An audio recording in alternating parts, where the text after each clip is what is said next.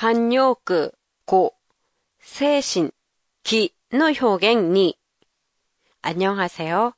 도쿄 타마시에 있는 한국어 교실 한교실입니다.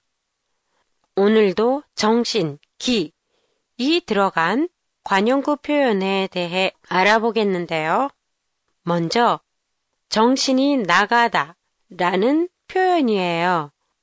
이걸 그대로 직역하면 기가 데테이크의 뜻으로 일본어로는 쇼기오 우시나우, 기가 느끼르, 마가 느끼르가 돼요.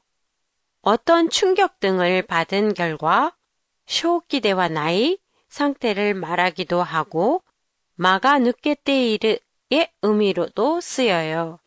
정신 나가다와 비슷한 의미의 미치다, 그릇데이르가 있어요. 한국 드라마에서 자주 듣게 되는 야, 정신 나간 소리 하지 마 는 미친 소리 하지 마. 기가 그릇 데이르요나 것도 이유나 로 바꿔서 말할 수 있어요.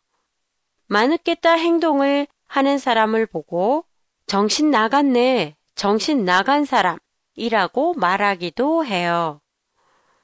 이와는 반대로 나갔던 정신이 다시 돌아온 걸 정신이 들다, 쇼끼니 모두르라고 해요. 본래의 자신의 모습으로 돌아왔다는 뜻이에요.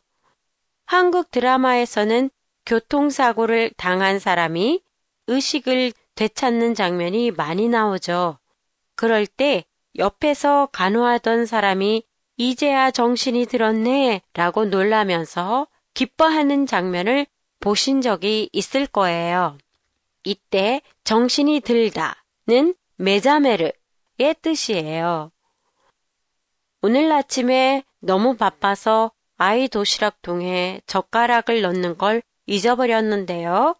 이럴 때 쓰는 표현이 아침에 정신이 없어서 젓가락을 넣는 걸 잊어버렸어요 라고 해요. 정신이 없다, 기가 나이는 이처럼 바빠서 뭘 잊어버리거나 무엇을 할 여유가 없다 라는 뜻으로 사용돼요. 일본어로는 기가 기대와 나이와 비슷한 표현이에요.